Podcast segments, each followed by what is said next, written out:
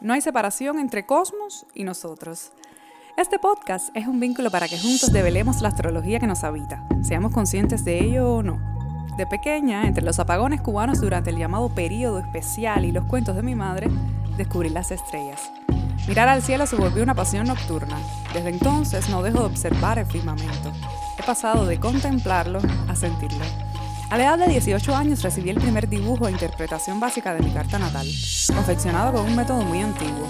Se desplegaba ante mí una nueva matriz energética repleta de posibilidades. En ese instante, supe que este lenguaje simbólico y su correspondencia en nuestra psique me acompañarían para siempre.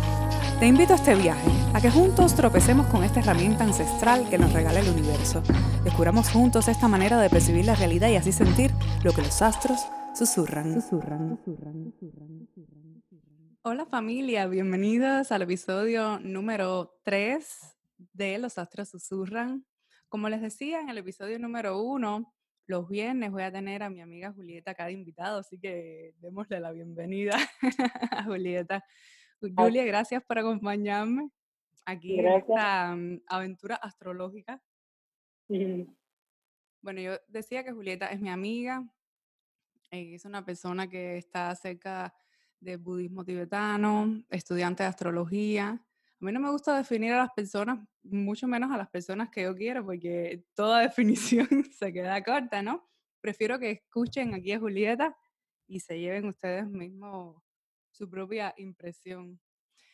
Bueno, como es costumbre ya en este podcast, en estos dos episodios anteriores, nos gustaría comenzar con una pequeña meditación un ejercicio que nos ayude a enfocarnos en el presente para que recojan lo que aquí va a pasar desde el corazón y pongan a un lado un momentico todos los condicionamientos. Esta es una meditación budista, no es igual a las anteriores porque lo otro eran más ejercicios de respiración, pero bueno, es un ejercicio bastante sencillo. Comenzamos. Nos enfocamos en el aire que sale y entra por la punta de nuestra nariz dejamos pasar sensaciones y pensamientos.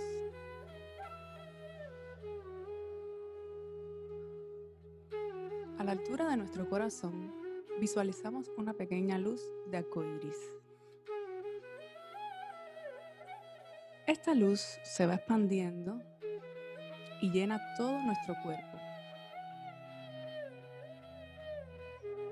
Poco a poco se expande a nuestro alrededor y comienza a llenar todo el espacio como una lámpara.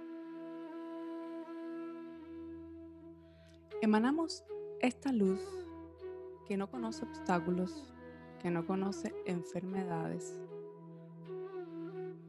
Y poco a poco esta luz se va contrayendo de manera que vuelve a la forma de nuestro cuerpo. Se expande hasta volver a nuestro corazón y se disuelve completamente. Y nos quedamos aquí por unos segundos.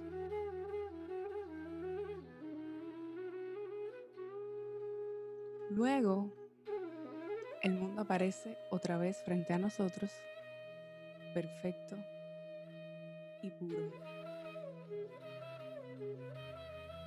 Deseamos que las buenas impresiones que se han generado beneficien a todos y traigan felicidad.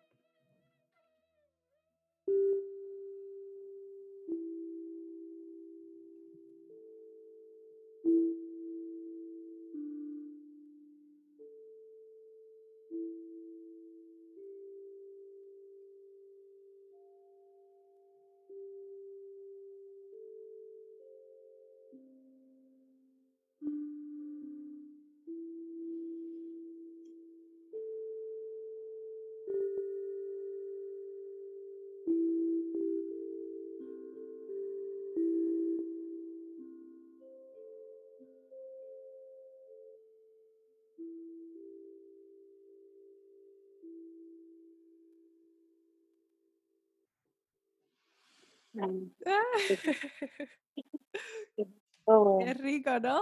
Me encantó esta, empezar así. ¿Cómo están ustedes? Comenten, ¿no? ¿Qué les pareció este inicio? Bueno, si escuchan algún ruido externo, es que hubiéramos estado oyendo Eh, familia, bienvenidos una vez más. Julieta, bienvenida a, bienvenida a podcast. Para mí, sabes que es más que un placer estar aquí conversando contigo, de la misma manera que lo hacemos sin las cámaras y sin el micrófono. Les comentaba que Julieta va a estar invitada acá a podcast para hablar sobre el mandala zodiacal, sobre el zodiaco, esa rueda, ese círculo, esa forma de circunferencia que engloba todos signos, planetas, todo ese sistema. Pero creímos oportuno introducir, hacer un breve acercamiento en este episodio a qué cosas zodíaco, cómo se mueve todo esto, de manera que empecemos ya la próxima semana a hablar signo a signo. Y así ir un poco desentrañando toda esta energía zodiacal y mandálica, ¿no? Entonces, Julia, cuéntame. Bueno, em ¿cómo ves todo esto? ¿Qué te parece esta idea? O sea, hemos hablado en, en privado, pero podemos comentarle un poco a nuestros escuchas. ¿Cómo, cómo lo ves? ¿Cómo ves todo esto que va a pasar? De... Voy a tomar un tecito mientras tanto, mientras te oigo. Yo estoy súper contenta de estar aquí, por supuesto, pero eh, entrando en tema, ¿no? Ya entrando en tema. Eh, como estudiante de astrología, yo veo que lo primero que me dicen es que hay un mandala zodiacal. Y esto para mí es una sorpresa que, que alguien que haya encontrado una relación con el mandala para hablar de astrología, ¿no? Porque mandala, hasta donde yo lo conozco, yo lo conozco por el budismo, bueno, es tan popular que, que hay una, los dibujos esos, los libros de colorear que tienen un mandala donde la gente dibuja. Ahora es muy, ahora es muy popular eso. Pero que esto no, no creo que estos dibujos de los libros de dibujo tengan que ver con el mandala como el Buda hablaba de mandala, ¿no? Pero que es popular la cosa y que, que se ha regado por todos lados. Eh, no voy a entrar en cosas de budismo eh, profundas sobre, sobre mandala porque el budismo todo es muy, muy profundo y muy simple también. Entonces, mandala del budismo, si lo queremos tener en relación con la astrología, eh, no están tan locos cuando hablan de mandala, porque mandala en el budismo tiene que ver con, una, con un campo energético. Ah, que, es un campo energético que, por supuesto, si el Buda habla de esto, esto implicará muchas otras cosas, ¿no? ¿Qué pasa en ese campo energético y cómo es que, qué es lo que pasa dentro de ese, de ese círculo, ¿no? De ese espacio. Pero si lo llevamos a la astrología, que fue por donde a mí me hablaron de mandala zodiacal, eh, sí habría que, que, volver a esa idea de un círculo. Volvemos a que hay un círculo, y no solo el zodiaco es un círculo, sino que el sistema de planetas, que es como otro segundo círculo que se forma, y el sistema de casas, que es más complejo. No, los planetas son esferas también. No perdamos eso de perspectiva. No dentro del círculo, sino que hay, la astrología prácticamente usa tres círculos que se mueven unos con otros, y de ahí es donde saca entonces la llamada carta astral que es un círculo, es como si hicieras una foto fija de, de, un círculo que tiene adentro movimientos. Y entonces, en cuanto a mandala, si lo traes el Buda o más o menos quieres tener una idea y lo que, lo que astrología está hablando de mandala, sí, sí hay que volver al círculo. Y ahora vamos a ver con la astrología cuánto, cuánto hay de eso y, y qué es lo que la astrología propone dentro de ese círculo y de dónde sale ese círculo y, y todo lo que implica eso también allá adentro. Eh, importante, más que la forma circular, el concepto de que hay un campo energético. Eso es muy, muy importante, porque esto creo que cambia completamente la visión que se tenía antes de la astrología. Y que sea que esté aquí, que haya oído de astrología, quizá nunca ha oído decir que, que la carta natal es un campo energético, o que la astrología habla de campos energéticos. Esto es por lo cual yo me, me, metí con la astrología siendo budista, yo no estaba buscando una respuesta, pero al, al gustarme la astrología y ver que sí hay una manera de entrar a la astrología desde la energía y desde la, de la energía y el ritmo y lo que va pasando, entonces sí me interesa. Bueno, para darle un poco de continuidad a la idea tuya de mandala, esta introducción que has hecho, ¿no? Sí, mandala es un término sánscrito que alude a una rueda, a un círculo. De hecho, eh, hemos cuántas asociaciones a, esta geometría, a este tipo de geometría, no encontramos en todas las culturas o en todas las corrientes espirituales, desde el mismo budismo con la rueda del samsara, que yo creo que tiene, ajá, que tiene un poco que ver también. Después podemos ir un poquito, pero bueno, eh, ¿cómo es esa energía vincular? ¿Sabe? Cuando, cuando se habla de un círculo, no, no estamos hablando de una línea o de una linealidad, de una manera unidireccional, sino de verlo todo en, en, en vínculo, todo relacionado. O sea, una energía donde, como mismo bien tú decías, donde todo tiene que ver con todo.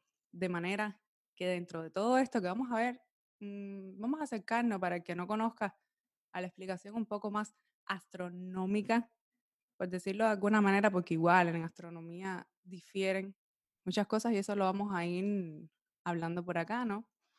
Pero bueno, volviendo a Mandala, para Jung, eh, de cierta manera era un, un arquetipo ligado a la psique.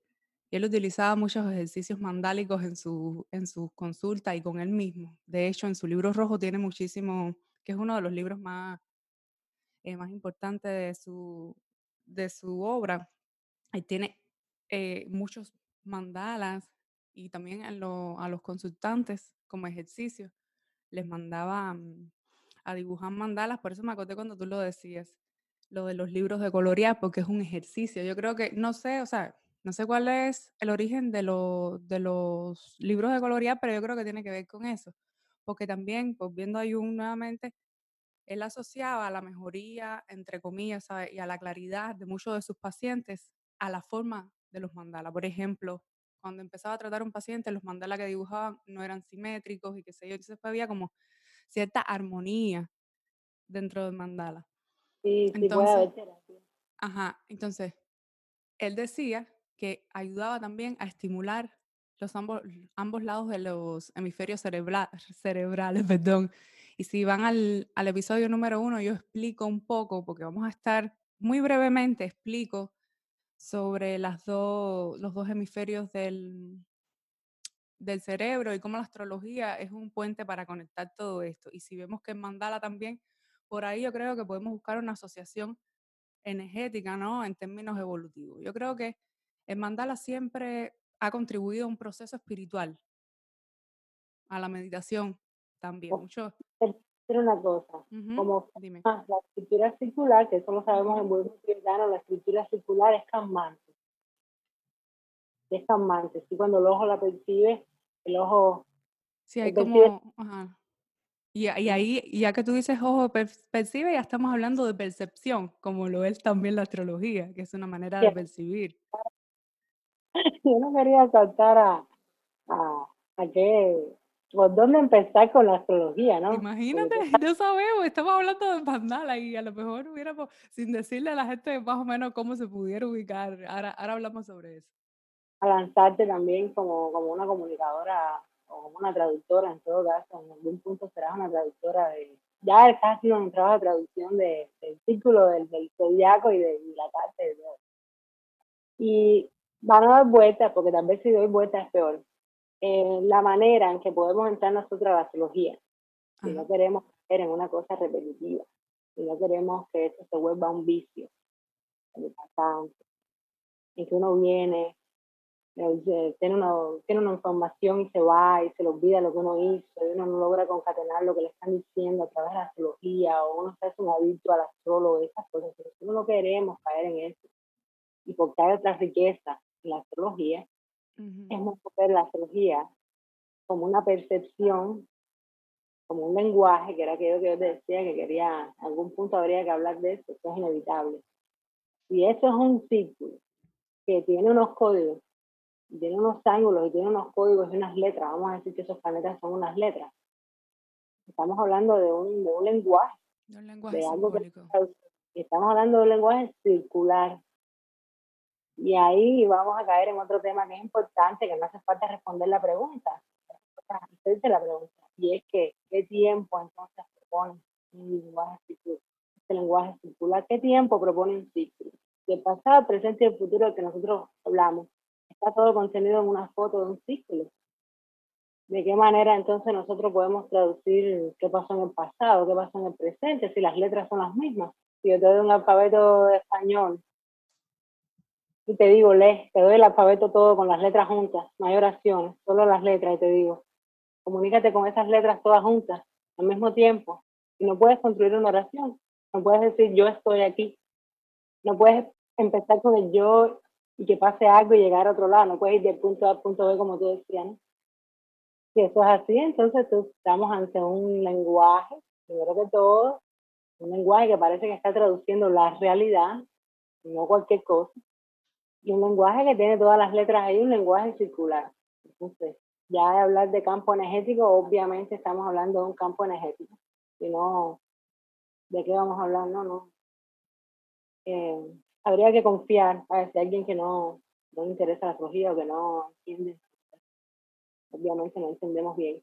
Eh, habría que confiar en que ese círculo que está ahí, si te identificas con él y dices, este es mi carta astral, que ese círculo es el círculo de, vamos a decir, de tu vida. Vamos a decir así por decir algo, ¿no? Va a ser el círculo de información de, de tu vida, pero no solo del momento sí, que el círculo de tu vida hablando más bien ya de la carta natal de cada quien, o sea, de esa foto del cielo que se plasma de manera bidimensional a la hora que nacimos, en el lugar que nacimos. Vamos a decir que la astrología, cuando te presenta tus fotos, sus planetas, sus posiciones, sea en el cielo en ese mismo momento, sea en la carta de alguien que nació tal, tal día, tal hora, te presenta toda la información junto. Vamos a decir eso. Y eso lo hace interesante, pero también lo hace muy diferente al español, lo hace muy diferente a los idiomas nuestros. Tú estudiaste letras, tú conoces de idiomas. En nuestro idioma tienes que empezar por un lugar y llegar al otro. Tienes que construir con unos bloques, tienes que construir una estación. Y en la zoología eh, no, hay, no hay ningún bloque. o sea, hay bloques de, hay significantes, ¿no? Hay, hay unos signos, pero... Sí, pero que nos ayudan a conectar con esa otra parte. Pero es como la cábala, ¿no? Te ayudan, o el tarot, te ayudan a conectar con algo que, que se presenta, que ya está ahí, pero además se presenta, todos juntos. El loco del tarot, la, la carta que sea el tarot que te guste, no puedes tú hacer una oración cuando, cuando ves las cartas juntas. Estás pulsando información que está presente. Así es, está latente, porque tú tienes una carta, eh, por ejemplo, tú tienes esa carta natal, se despliega ese mandala a la hora que naciste, en el lugar que naciste, con determinados datos específicos, pero luego eso te va a acompañar durante todos los procesos de tu vida y luego durante todos los procesos de tu vida se están desplegando cartas natales todo el tiempo, o sea que es, o sea, eh, mm el día de hoy, por ejemplo, o sea, yo tengo mi carta radix, mi carta natal a la hora que yo nací, pero luego hoy, a esta hora, eh, el día de hoy, están ocurriendo unos movimientos planetarios energéticos que también están en interrelación con mi carta natal. O sea, cuando tú, cuando tú hablas de lo del tarot, por ejemplo, el tarot es muy gráfico a la hora de uno eh, ejemplificar todo esto, porque eso que dices, el viaje, el tarot es, se dice, ¿no? El tarot evolutivo que es al que yo me he acercado, que es el viaje del loco, transitando por todos los arquetipos de los 22 arcanos, o en este caso de los 21 arcanos mayores del tarot. Entonces, es haciendo la analogía con el lenguaje astrológico, puede ser eh, eso mismo, como nuestra psique humana o en, esa, en ese proceso de que también yo llamaba de individuación, uno se va a buscar, uno se va ajustando y uno va desplegando todo eso, incorporando integrando, como, es, como, como se suele decir también en astrología, Obviamente, quien no es consciente de ello, no lo hace de una manera porque no está cerca del lenguaje simbólico, pero aún así está viviendo y se está desplegando. Por eso depende también del nivel de conciencia astrológica y de todo tipo y de la experiencia de cada quien. Tú puedes ver, si te quieres hacer eso, se puede hacer como un ejemplo. Eh, el viaje del loco del tarot es como un loco que sale, ¿no? Este personaje que Sí, es el arcano sin nombre. Fíjate que es el único que no tiene, digo, sin número, es el único que no tiene número, representación numérica. Pero, ¿no? Con esta cosa que pasa. Eh, y esa cosa que... va transitando. Depende de todo el arquetipo que transite dentro de, también viéndolo como un mandala. El tarot lo podemos ver como un mandala y desplegar el mandala en diferentes posiciones. De hecho, hay autores que así lo dicen también. Lo que te decía de eso, si tú quieres tomar ese viaje del loco como el inicio o el inicio entre Aries eh, Pisces Aries, vamos a decir. Esa cosa que pasa, esa cosa que empieza, o ese personaje que nace, quien sea que sea, ¿no? Este, este inicio. Este inicio da paso a algo, y este algo da paso a algo, y este paso da, paso a algo, y esto termina en Pisces. Y luego cuando termina en Pisces... hay una disolución de todo, que todo está implicado, que todo, digamos. y nada termina ahí, vuelve a arrancar algo, por eso espiral en astrología. Porque no, cuando hablas de círculo, no es un círculo cerrado, es lo que pasa que es difícil de entender. Es un círculo abierto de círculos concéntricos, de, de, círculos en todas las direcciones que se, que se, que se relacionan, y por eso se puede hablar de sincronía, y de ritmo y todo eso.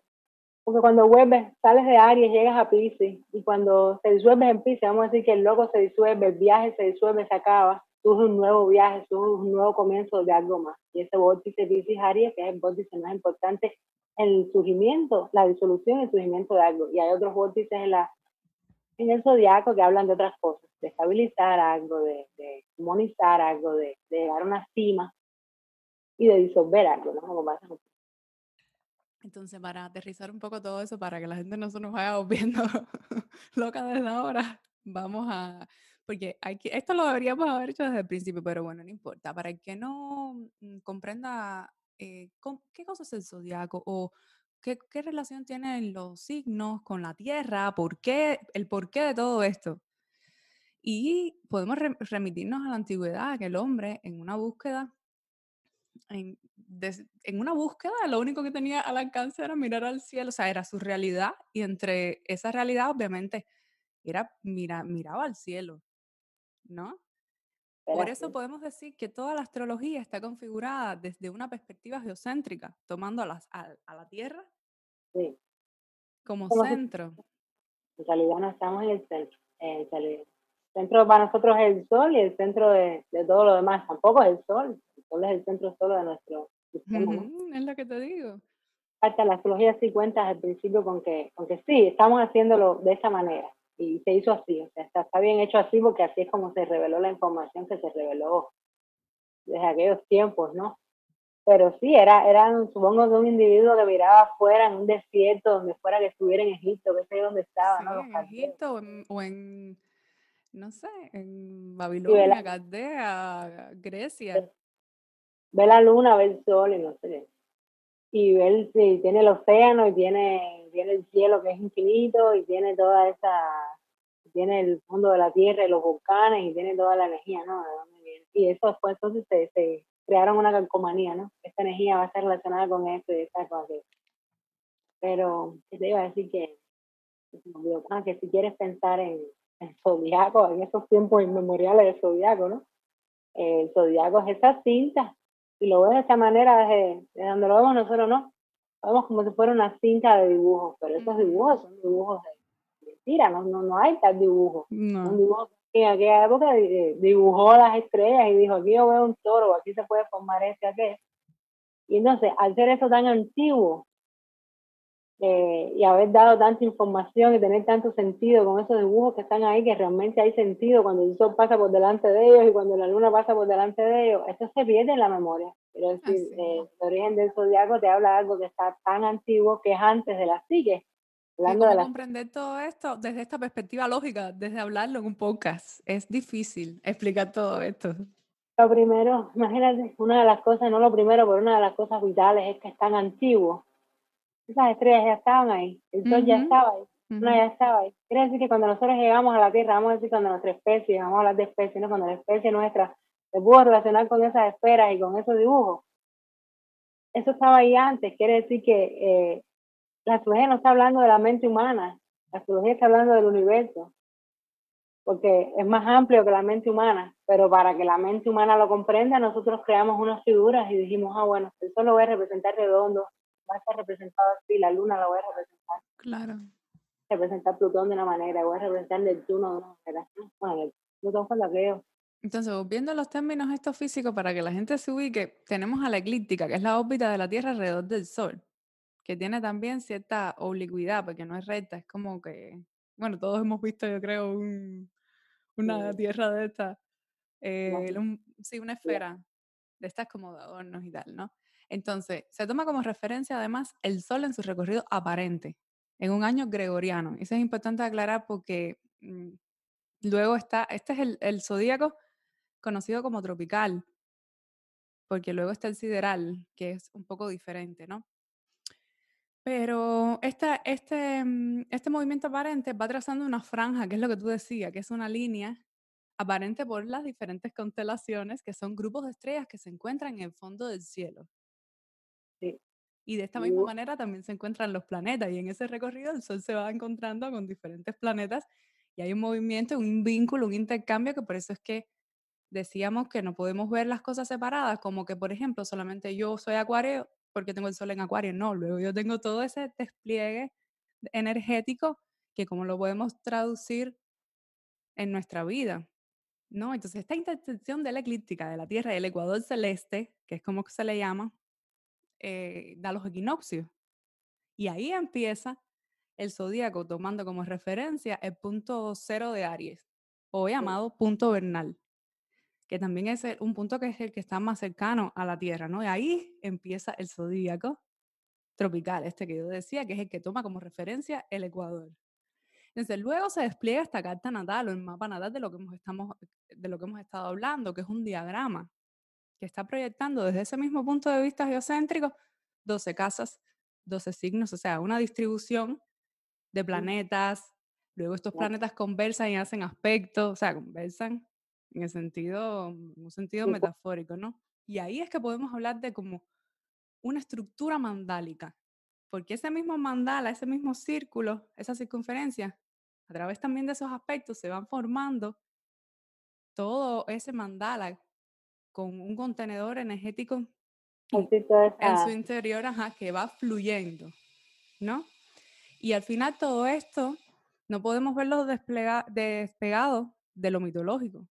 Lo mitológico eh, en nuestra psicología, porque todo, toda la configuración zodíaco quiere decir rueda de animales.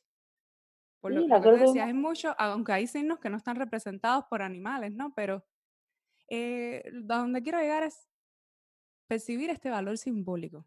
No es que un planeta, por ejemplo, eh, tenga un rayo, nos lanza una energía como un rayo, no, sino verlo desde la perspectiva simbólica. O sea, abordar esta energía astrológica desde el arquetipo, desde lo simbólico. Como decía Rudyard, la vida, y cito textualmente, la vida es un intercambio cíclico de energías polares. Luego te vas a encontrar que tienes una dualidad y un polo con el cual jugar también y, y el cual eh, viendo polo como unas energías activas, ¿no? En constante movimiento. Pero eso yo decía en los otros episodios que no podemos ver una rigidez aquí. Es un sistema, un sistema simbólico, un sistema que puede contribuir eh, a comprendernos, a ayudarnos a comprendernos. Para ello apreciamos una serie de estructuras simbólicas que describen eh, aspectos de nuestra psique y sobre todo potencialidades con las que podemos ir mm, trabajando, un trabajo interior, ¿no? Pero es importante ver la dualidad dentro de este mandala, la polaridad, el yin y el yang, el día y noche, porque también cuando es de día hay toda una energía disponible y de noche otra. Son códigos que tienen también que ver con esta dualidad dentro del mandala, de manera que se puede hablar de estadios, ¿no? De lo energético, estadios energéticos. Ya todo eso después dependerá de, nuestra apropiación simbólica y de cómo nosotros integremos o manifestemos toda nuestra configuración natal a todos estos planetas. Había un tema que me hace pensar en ti. Pero es bueno eh verlo como un todo, ¿no? Y como un movimiento, no estático. No estático no es. Y, podemos casi estar seguros de que nosotros estamos pidiendo prestada. Vamos a decir que nosotros estamos bien nosotros estamos pidiéndole prestada la, la, energía al cosmos, ¿no? En ese sentido. Si uno ya tiene interés por la astrología y uno asume que es verdad que la carta natal de se relaciona con el cielo. Si uno, si uno ya, por lo menos se hace estas preguntas, ¿no? Si no le interesan estas preguntas y uno confía en que puede ser que sí y quiere investigar esto. Vamos, no podemos decir esto eh, categórico, pero creo que tenemos prestada la energía del cosmos. Creo que como nosotros nos identificamos con esa carta es nuestro problema humano, pero el cosmos, ya te digo, es anterior a, lo humano. Es como no tiene plena conciencia de eso. Tenemos, estamos tratando de entender una cosa inmensa y la manera en que la astrología puede hacer eso es ah, entendiéndolo adentro. ¿Y por qué? Porque supuestamente hay relación entre la dentro y la afuera. Ahora, si tú no crees que hay ninguna relación entre la dentro y la afuera, probablemente la astrología no es para bien absoluto. Claro. las cosas es que yo no, no, no, es que yo soy una cosa y mi circunstancia es otra, sino que hay toda esta estructura circular que no tiene sentido analizarla separadamente, o sea. Lo que me recordaba a ti y, a los músicos, porque yo quise muchos músicos, artistas y lo que sea, es que la música cuando la escribe, la persona que escribe música, que es el músico que ya puede escribir música, está poniendo notas en un pentagrama o donde sea, y esas notas pueden ser no solo llevadas a tocar, tocadas afuera, sino que pueden ser leídas por otros músicos. Y básicamente está escribiendo unos signos y, y, está escribiendo algo que no se ve. La música está en el espacio, pero nosotros no la vemos. El músico es el que descubre esa música, descubre ese sonido y lo pone y lo escribe. La astrología no es muy distinta. La astrología nos ayuda. Y es que la música también es energía y vibración nos ayuda a describir cómo funciona el universo, cómo funciona el cosmos, al menos, o el sistema solar, vamos a decir, aunque sea el sistema solar, ¿ok? Nuestro Sol, nuestro Neptuno, nuestro... Entonces, al tener una cosa escrita, al darte una foto, una cosa escrita, a darte una, darte una carta natal es darte como una música. Y ahí es donde me acordaba de ti, porque en esa manera de hacer astrología, esa carta natal es la música que tú eres, vamos a decir que tú eres. La música tenía el universo en ese momento que tú naces. Y la distancia tan grande que tenemos de sentir esa música, porque no somos músicos, de no oír esa música, es la distancia en nuestra vida de, estar más consciente. es como nuestra vida como un instrumento musical, por ejemplo, el acordeón, que tú sabes que va, lo, vas, lo vas abriendo y las notas del acordeón están en la medida de que tú lo despliegues y lo contraigas, ¿no? Yo creo que el acordeón es un, un instrumento que puede graficar todo esto afinar un instrumento es, afinar una, para que el sonido sea más bello, no sea el perfecto sonido, que es el perfecto do, el perfecto re, el perfecto mi, no, que cosas mi, que cosas pato. Pero luego ya depende del músico que lo toque y de la del de, de nivel energético del músico, del si es un músico de academia, lo tocará de una manera. siempre depende de la sensibilidad de cada quien ahí, ahí vendrá el astrólogo y dirá, porque yo también tengo una carta natal, y después yo tengo sol en Leo, también tengo sol en Libra, sol en Tauro, ¿no? Entonces, según yo tengo también una carta, yo también soy una música, entonces mi música y la tuya quizás no suenan bien juntas, o quizás mi música y la tuya es una sinfonía, es una cosa perfecta. Sí, así es. Así lo veo yo también, claro. Es como un entramado, por ejemplo, yo como DJ tengo una playlist. Entonces, ¿cómo yo voy empastando para un set cómo yo empasto un tema con otro, ¿sabes? Hay una transición, hay unos tiempos, ¿no? Entonces depende de cómo yo acompase una canción con otra, fijándome, no sé, en el BPM, en cosas técnicas, pero todo esto puede ser los aspectos astrológicos. O sea, haciendo una analogía, es como yo, por ejemplo, como DJ o como productora de música, yo voy a poner, ir poniendo las cosas de manera que haya un todo.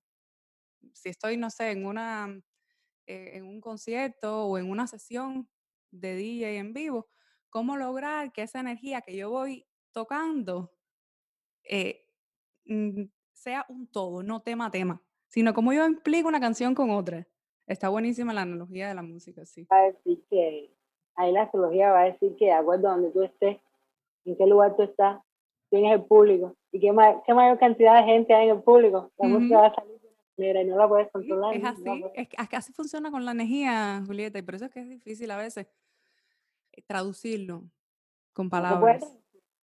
eh, saber, saber de, de, entrada, ¿no? De antemano, aunque tengas el mejor astrólogo del mundo delante, ¿no? Que el mejor astrólogo... es relativo porque a lo mejor parece el mismo astrólogo, él no es el mejor del mundo y... ¿No? Vamos a poner que existe una... Sí, una... viéndolo polarizado, como mejor, peor, o sea, tenemos que entender así, porque nosotros somos un ser humano, nosotros no somos una estrella alumbrando, somos un ser humano con este cuerpo, con esta, vamos a decir que encarnamos la energía del universo en este cuerpo. Este Por algo reencarnamos. Con este sí, que con este nivel de, de, de razonamiento. Que si teníamos el mejor astrólogo del mundo, ese sería el traductor del mundo, entonces, ¿no? Cuán, cuán, cuán abierto, cuán, es Buda, ¿no? cuán abierto, cuán inteligente, cuán compasivo, cuán amplio tiene que ser el, el perfecto para, para hablar del universo. De lo contrario, estamos hablando de unos fragmentos, porque como no podemos sentir la música, hay que leerla por pedazos, y aunque no es de bloque, hay que, hay que, no es un lenguaje de bloque, pero nosotros entendemos en bloque. Nuestro, sí, nuestro, nuestro, nuestro ser racional tiende a separarlo todo. Necesita para comprender y organizarse hacer una separación de ciertas estructuras. Tiene una razón de ser también. La psique tiene su razón de ser. La psique tiene su razón de ser organizada. Si no, eh, no podríamos quizás ni, expresarnos, ni hablar, ni conducirnos. O sea, o, la mente estaría suelta, ¿no? Todo estaría, las sensaciones pasaban y, no hubiera un, no hubiera un centro, un algo. Y ahí es donde la psicología concatena con la psicología en que esa psique, como un tiene una relación con ese cosmos de alguna manera y ha sido estudiada y se sigue estudiando a ver si es verdad hasta dónde llega la relación. Y sí, porque en un tiempo se observaba, ajá, perdona, en un tiempo se observaba, de que se me vaya la idea, en un tiempo se observaba, eh, o sea, la, astrología como todo fue evolucionando también de, eh, de la misma manera que, que las sociedades, que, o que el individuo, que la experiencia colectiva, porque está la experiencia, es, es, es seguir viéndola como un todo, porque luego está la experiencia individual, pero también la colectiva, entonces fue primero de, traducir lo que veía en el cielo, de manera que, no sé, eh, pasar desde Ptolomeo hasta, no sé, por ponerte un ejemplo, hasta Lee Green. O sea, todo eso, cuando tú lo pones en un marco social, cuando tú lo pones en un marco social, ya te pasas de cosas así muy básicas, lo, vemos ahora desde el tiempo, pero en ese momento eh, aportaron muchísimo y todavía yo creo que, que, no se debe ni echar un lado, pero es como para ver, para mostrar esa consecuencia, ¿no? En aquella pregunta del tiempo, volvemos, volvemos. Del interés de la psique, ¿no? Es lo que cambió, cambiamos nosotros, cambió el cielo, porque la zodiaco es el mismo. nosotros, claro. La pregunta, ¿no? Es ver esto, ¿no? ¿Quién cambió? ¿Quién, quién cambió de nombre? ¿Quién, quién esperó por Jun para que Jun explicara las cosas? ¿Quién esperó por Lu Green para que revelara un secreto? ¿Quién... Somos nosotros, porque el cosmos siempre estuvo ahí, ¿no? Es como... Siempre estuvo ahí, así es. Pues sí, lo importante es que esto circular, esto mandálico, habla de esta, de esta relación, ¿no? Y la gente, lo que pasa es que a veces eh, tiene una idea, lo astrológico, separada de esa matriz. O sea, va, va buscando a lo mejor que le digamos cómo sobre su vida o quiénes son, ¿sabes? De esa manera determinista. Y yo creo que eh, este tipo de astrología también, o este mandala, de lo que se trata es de ir descubriendo e ir resonando con potencialidades, con una energía que en la manera que hayas operado en tu vida, o sea, estos sucesos que te han pasado, se traduce en lo que se suele llamar o integración, o, en realidad estas manifestaciones de esa misma energía que puede ser infinita. De ahí es la no separación. Ajá. Está por un momento cuando tú naces, está dentro de ese otro momento a momento, dentro de ese otro océano de momentos, ¿no? Yo lo eh veo también para graficarlo y que la gente pueda comprenderlo un poco. No solo lo del día que yo te decía, ¿no? o lo de la mezcla en vivo de, de, canciones, sino también es como poner a funcionar un equipo de soccer, de fútbol interno que uno tiene donde tú tienes un delantero en una posición, tienes a un de, defensa en otra, a un portero en otra. Entonces, ¿cómo lograr que a través de todo un vínculo todo fluya? Todo fluya de la mejor manera y así, ajá. Todo fluye afuera, en el cielo todo fluye, donde parece que no fluye. Es aquí, sí, sí, sí, sí, esto es por entenderlo desde, desde nuestro lenguaje. Por eso es que podemos hablar de ella, ¿no? Porque estamos aquí tratando de hacer algo, pero eh, y parece haber una resonancia entre las No, y lo importante es que estamos hablando de que ojalá la gente se interese y ojalá la gente también eh, haga clic. Y algo que decir también es que en esto que hablamos, ¿no? Del astrólogo como traductor y eso, eh, que, hay que, hay que empezar a aceptar o a asumir la idea un poco, a jugar con la idea de que, de que esto es un misterio. Hay una parte de la astrología que todavía es un misterio, lo va a seguir siendo porque si entendemos que es un sistema energético, vamos a decir que ponemos que es un sistema energético que comunique la adentro y la afuera.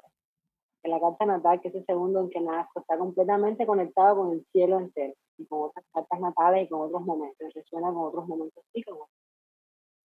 Eh, si no tenemos a una persona, o si no somos nosotros mismos, no estamos vibrando con todo el cosmos, no estamos vibrando con todo el universo, no lo conocemos todo hasta cierto punto, si no conocemos toda la vibración y estamos en fragmentos, eh, hay una parte que se nos va a escapar.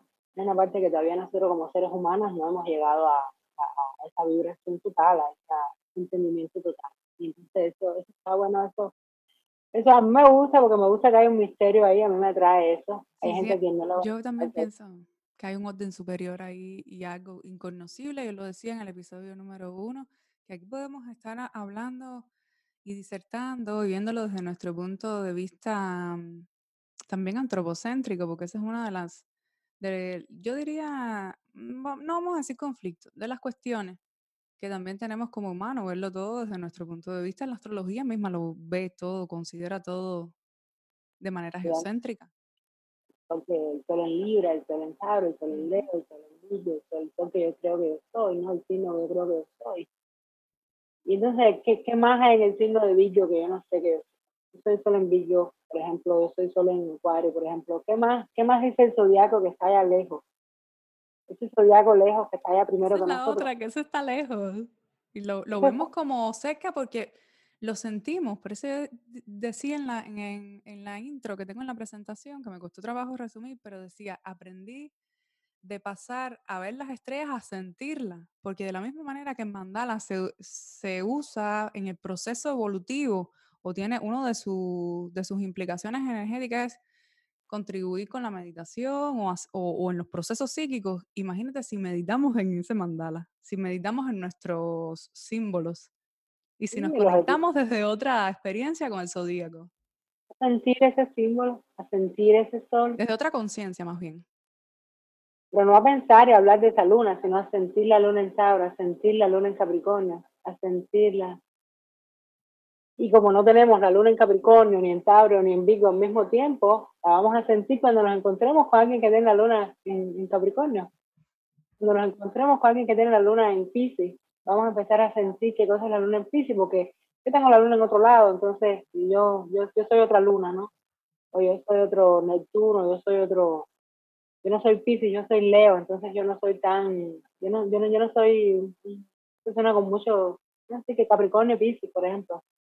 Eh, Capricornio registra ciertas cosas a su manera y hay mucha estabilidad, mucha sensación de estabilidad, mucha sensación de, de un borde, ¿no? Y cuando estoy en Pisces yo no siento eso, yo siento otra cosa, yo siento que las cosas están flotando, que yo Y estoy atravesando. hablando, espérate Julieta un momentico para hacer la aclaración, no de las personas Capricornio, no de las personas Piscis, sino de energía y todos tenemos todos los signos.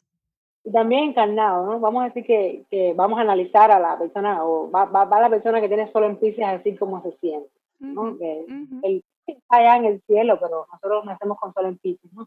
¿Cómo se siente la persona con sol en Pisces? Y de acuerdo a, a qué otras cosas estén pasando con la persona, ¿no? Pero vamos a decir energía pura de Pisces en una persona. Esta persona registra todo tipo de informaciones, es telepática, eh, sabe lo que está pasando. Sin embargo, alguien de Capricornio te dice, yo fundé una empresa, soy un CEO, soy un, estoy en la, en la de mi carrera, no sé de lo que ustedes me hablan con estas energías, yo no entiendo nada de energías, yo hice lo que yo quise en mi vida, yo planifiqué lo que iba a hacer y me salió bien. Y, y, y estaba Capricornio allá, y está el ser humano que encarna Capricornio aquí, ¿no? Está el ser humano que es cáncer aquí y está cáncer allá, ¿no? En, la, en otra, en otra, aparentemente otra todo está aquí, lo vemos como es aquí, pero yo creo que, que la idea es que todo está aquí. Ahora, ¿cómo vamos a traducir todo eso? De manera que, que podamos usar toda esta información que aquí estamos dando, por ejemplo, en nuestro día a día. Claro, cómo, cómo, cómo ¿Cómo la podemos que- encarnar. ¿Cómo encarnamos toda esta información pisciana que estás dando aquí? Si el zodiaco, no, no, el zodiaco tiene todos los signos, el zodiaco tiene los 12 signos, pero si se dice que la astrología es piscis, o que la astrólogo es pisciana, se dice eso, o, o acuariano. Hay un debate ahí. seguro. Pero Ellos- vamos a decir, para mí que la astrología como ente va por todos como mismo nosotros.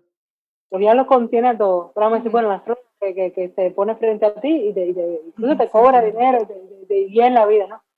Eh, esta persona, esta persona tiene que tener mucho registro, tiene que gustarle todo, tiene que gustarle todos los signos, ¿no? No puedo decir, no, yo no atiendo gente que viene con sol en escorpio, porque a mí sol en escorpio no me gusta, ¿no? Oh, no, no, no. El astrólogo conoce todos los signos, conoce todas las energías, pero para poder organizarlas, tiene que organizarlo en Virgo, el opuesto de Pisces, ¿no? Sí, es inmenso, Pisces es todo el universo, pero, pero Pisces pasa por Virgo, que es como un embudo, que es como un sitio, que es como una... Sí, Mm. es, llegarle, por ejemplo, a un consultante o a una persona que le estamos hablando, por ejemplo, a los que escuchan este podcast, llegarle desde lo pisciano, desde esa empatía, desde ese reconocerme tú, ¿no? Pero no eso hay que, hay que analizarlo de una manera virginiana, definitivamente. Sí, claro. De lo contrario, eh, ya estamos todos vibrando en el cosmos, ya. Sí, estamos ¿por qué, yo, iluminados. por qué yo siento que estoy tan separado? Tú me dices que me llevo bien con mi amiga, pero yo y mi amiga no nos entendemos.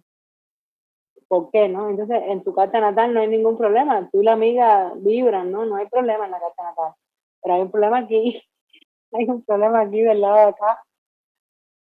hasta que eso se vaya expandiendo, supongo, que nuestro entendimiento se expanda, que nuestro entendimiento sea cada vez más, más unísono, que ese lenguaje esté en nosotros, esa percepción esté todo el tiempo ahí. Y que, Sí, que eso somos tiene que ver con la sensibilidad de cada quien. Y al final el nivel de conciencia uno puede mm, trabajarlo desde la sensibilidad, desde muchos lugares, porque según, por ejemplo, la Kabbalah tenemos to- todas las dimensiones. Estamos desde Malhut, que es este, hasta, hasta Keter, que sería eh, lo de arriba, no me quiero poner a hablar de eso, pero es que desde el mundo más material que conocemos hasta lo más espiritual que podremos experimentar y hasta lo inconocible, hasta vibrar en el- lo que se llama en la cábala el Ein Sof, que es el infinito, que es al final la esencia de todas las cosas, pero estamos aquí, estamos encarnados. Si lo quieres ver del budismo, lo mismo, el budismo es muy organizado. Dice que el budismo es un queso que no tiene huecos, ¿no? Que no es un queso suizo, porque el queso suizo tiene huecos. Entonces, nada en contra del cristianismo, pero Cristo no se sabe bien dónde estuvo, no se sabe bien dónde andaba, ¿no? Pero Sí. Buda, todos lo sabemos, todo, todo está ahí, todo está redondo, todo está bien explicado. No, viendo Cristo y viendo Buda como conciencias, no como una persona. Pero si la ves como personaje, porque es lo que te digo, Buda es organizado, Buda dice, yo soy una Sí. persona para el monje, porque el monje es mí una persona que hizo una cosa y, pasó otra cosa, ¿no? Por eso Buda habla del karma con el monje, pero habla de la compasión con otra persona que está un poco más allá, que, ya sabe que hay un karma, pero que además quiere usarlo. Entonces te habla de compasión y sabiduría, te habla de un balance. Y cuando llegamos al Claro. Buda no habló nada. Buda donde llegó al tantra no habló nada. La cábala también te habla de ese balance, por ejemplo, entre Binah y Josma. O sea, siempre hay, hay su equilibrio y, y mm, Y el es tantra que- lograr ese equilibrio.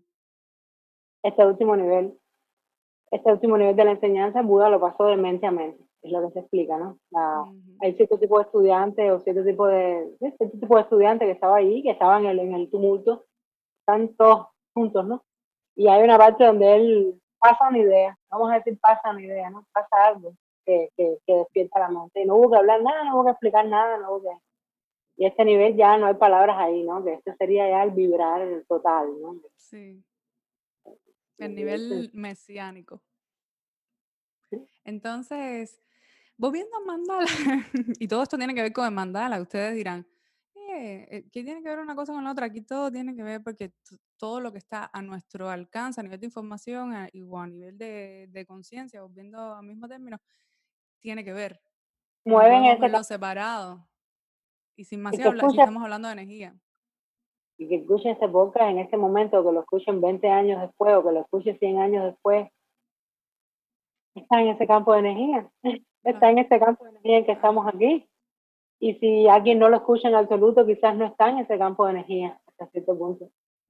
¿no? Así Como que y ya está aquí, Mm. está aquí por algo, está aquí y entró por algún lugar, ¿no? Entró por una puerta, yo entré por la otra, tú entras por la otra, y entramos al mismo lugar, ¿no?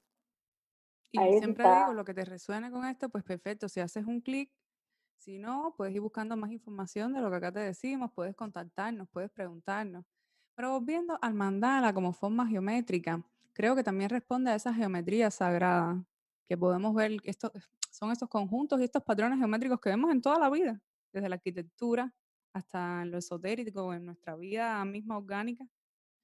Y se asocian todas estas formas geométricas en distintas corrientes espirituales y también con los elementos, ¿no? También se hablan de los sólidos platónicos, que son también esferas energéticas, esferas no, formas de, mm, de geometría sagrada. Y bueno, si vamos ya a remitirnos a esta geometría sagrada, de la cual el mandala también estaría implicada, nos damos cuenta que la vida humana misma se genera por un óvulo, que también responde a una geometría. Y su fecundación también se asocia eh, a la flor de la vida, Se fecunda en un útero también, que Sí, también. Entonces, es- si vemos, se puede buscar en Google, a lo mejor lo pongo por aquí abajo, la foto de, de un óvulo, un óvulo, perdón, germinando es muy similar a una al árbol de la vida, a esta estructura que es una de las más conocidas de la geometría sagrada. Lo voy a poner por aquí la imagen. Entonces, pienso que si se usaban, es- para lo que te decía, para estos procesos espirituales, los mandalas y un trabajo interno, podemos asociar que lo astrológico también es un mandala que puede o que contribuye con nuestra evolución. También están los fractales, que pueden buscar, hay mil documentales sobre los fractales, ¿no? Pero yo, tú sabes que lo que más eh, me recuerda a mí a nivel energético, y si buscamos una forma desde donde la podamos entender, es el toroide.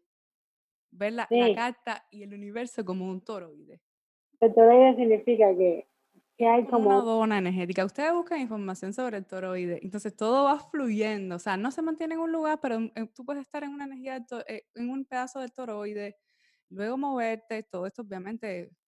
Y entrar en un lugar y saliera y ampliar. Ajá. A mí, es, en la estructura del toroide, me lo recordó, por ejemplo, de, la, de las frutas más, yo creo que responde a este tipo de geometría, es la naranja o la manzana, que tienen un centro, pero tú vas quitando los gollejitos. Entonces, mandal astrológico es un poco eso. Es un poco la energía que se va moviendo de dentro hacia afuera desde varios, desde varios puntos, pero que siempre tiene un eje principal y una constante, porque también recuerde que el mandala tiene como un centro también que va desplegando toda esa energía. este tema da para más, da para mucho es una planta, el hecho que es fractálico. ¿A qué nos referimos con fractálico? ¿Qué es la astrología es fractálica? Porque la pequeña hoja y el pequeño detalle de la hoja reproduce toda la forma de la planta entera. Cada pequeño detalle de la planta, o sea, de la pequeña hoja, reproduce el diseño entero de la hoja larga. Pero esa, esa, misma estructura la podemos encontrar en nuestro ADN o en el lóbulo de la hoja a manera de espiral. Entonces, si quieren buscar, porque esto es un tema bastante complejo, todo por pocas y más, pueden buscar a lo que nosotros nos referimos con fractales, con toroides. Mm, también me estoy acordando ahora de, del hombre de Vitruvio, de ese, ¿sabes? De Da Vinci, la, mm, la esfera que lo mueve. O sea, estamos, que representa, puede representar mil cosas, pero también nuestra energía, nuestro cuerpo se mueve también de manera toroidal. Fenómenos en la naturaleza como los tornados, como todo este tipo de... Es, decir, que todos estos códigos la naturaleza nos lo ha puesto ahí. Están ahí, están ahí ya. Entonces, como yo decía en otro de los episodios, yo creo que la astrología nos ayuda un poco también a develar todo eso, ¿no? Todos esos patrones energéticos. El uruboros, por ejemplo, que expresa una totalidad, que es como la serpiente que se muerde la cola, o un dragón, representa eh, representado en, varias culturas a través de mitos, en culturas distintas, pero usado también en la alquimia como esa unidad, esa totalidad. También es ese patrón circular que une dos polos, que también se asocia a los ciclos vida y muerte, al inconsciente y consciente. Y es decir, que si vemos la astrología, si vemos el mandala zodiacal como un todo, ahí está implícito todo. Va a la redundancia, ¿no? ahí vamos a poder ver por signos, esto que de decir, en, a, qué, a qué momento del zodiaco corresponden esa, estos procesos, ¿no? El proceso de, ir adentro una crisálida, por ejemplo, eso tiene un, momento muy específico bajo, bajo ciertos signos del zodiaco, la crisálida que va hacia adentro y tiene que esperar, eh, eso es Virgo, y luego cuando sale una mariposa, eso es Libra, y luego entonces hay toda, hay toda una hay toda una dualidad que se enfrenta y eso es escorpión, ¿no? que es muy complejo, que, que, que, es esa vida-muerte ¿no? de la que hablamos. Luego viene el Sagitario, que tiene otra función. Voy a... Y sí. Ajá. Dime, dime. Que no, que si lo queremos ver eh, explicado, lo vamos a poder ver explicado por signo incluso. Y ahí entonces, como es mandala, vamos a poder ver que Virgo no está suelto de Acuario, Virgo no está lejos de Sagitario, Virgo no está lejos de Aries, pensamos que Virgo y Aries no tienen nada que ver, ¿no? Que Capricornio y Aries no tienen nada que ver. Pero Capricornio y Aries. Escorpio a lo mejor tampoco tengan mucho. Todas ellos están. Tienen que ver. Uf, em, empezando por. Están relacionadas. Ahí son como unos círculos concéntricos. Prácticamente puedes decir que en ese viaje que hacíamos de Aries a Pisces, en ese viaje algo va, va, cambiando, algo va evolucionando y ese algo no está suelto. Ese es el mismo algo que empezó en Aries, ese mismo algo que llega a Pisces y hizo un camino. Pero eso se habla de la correspondencia, ¿cómo no? Entonces voy a leer aquí algo que tenía también de Jung, pero lo que, lo que pasa es que Jung eh, introduce todos estos conceptos orientales de mandala para hablar de las transformaciones psíquicas, ¿no? En Occidente. Y decía, solo cuando comencé a dibujar mandalas vi que todos los caminos que emprendía y todos los pasos que daba conducían de nuevo a un punto concretamente al centro. No existe un desarrollo lineal. solo existe la circunvalación del uno mismo. Todo tiende al centro. Este conocimiento me dio confianza y progresivamente recuperé la tranquilidad interior. Sabía que había alcanzado con el mandala como expresión del uno mismo el último eslabón para mí. Sí, y también hay que, cuando dice para mí, tiene solo el leo. Entonces la teología lo delata y dice, claro, para ti, claro, que es un centro. Claro, y, el centro y fue quien habló del proceso de individuación también, todo muy desde un centro. Ya veremos que eso tiene mucho que ver con eso no es casual, no, nada. No, no, nada es casual. O sea, o todo es casual. Bueno, familia, creo que ha sido bastante información. Esperamos aterrizar todo esto, pero yo creo que este, mm, que todo lo que aquí hablamos, que este breve acercamiento, porque a, a pesar de que nos hemos pasado, yo creo que ya como una hora hablando de eso, créanme que el tema es bastante complicado, es complejo, o sea, no complicado, complejo y da para muchísimo más, así que estaremos volviendo cuando hablemos de signo a signo y de todas estas funciones de, de todo este sistema. Ustedes van a ir comprendiendo y familiarizándose, pero queríamos que vieran esto desde otra perspectiva, que no pensaran que cuando le vamos a hablar de Aries es yo soy Aries y yo soy así. No, no, no. ¿Qué puntos? Eh, ver, ver los signos o la energía de cada signo como diferentes niveles de esa misma energía. Entonces, eh, ¿cómo, ¿cómo yo voy a incorporar eso? ¿De qué manera yo he estado vibrando? ¿Con qué nivel de esa energía? Entonces, eh, tampoco queremos extendernos mucho, Así que nada, déjenos sus preguntas, suscríbanse a podcast. Recuerden que pueden verlo también, ver el video por Facebook, en YouTube, sale por Apple Podcast, antes por Spotify, por las plataformas de podcast, ahí lo encuentran. Ustedes ponen los astros susurras y vaya por Apple Podcast, denos un review, cinco estrellitas. Nada, Julia, ¿qué más quieres decir para ir cerrando todo esto? Ya, se quieren volver locos, se vayan a leer el website Ay, ¿verdad? Julieta tiene un website. Sí, sí. Habla de un website. Es nuevo, tiene, tiene más o menos un mes, dos meses. Yo creo que empecé a escribir en diciembre.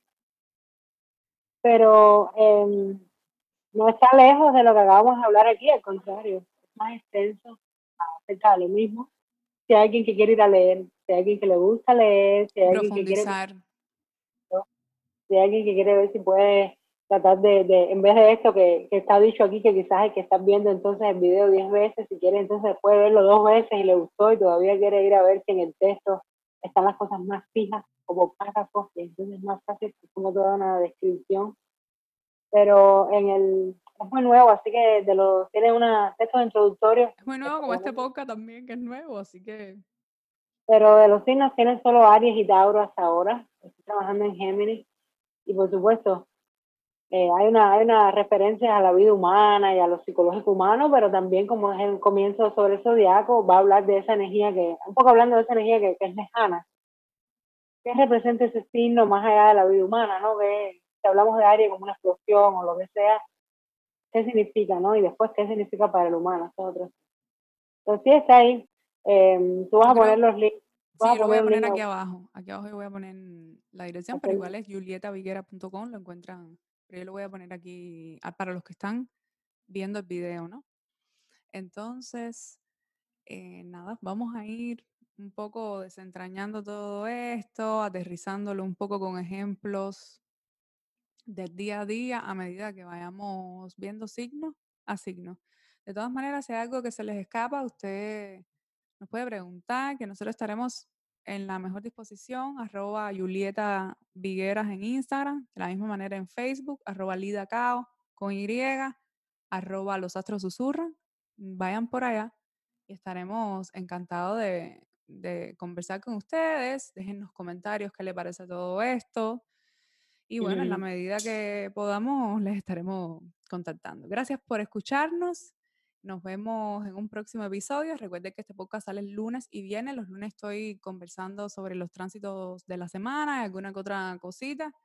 Y los viernes estoy con Julieta desentrañando todo el mandala zodiacal. Empezaremos desmenuzando. Y muy, muy Virgo, muy luna en Virgo. Suave, ¿no? Entonces, em, nada, la semana que viene nos vemos para entrar ya en el signo de Aries. Sí. Nos vamos. Un abrazo grande.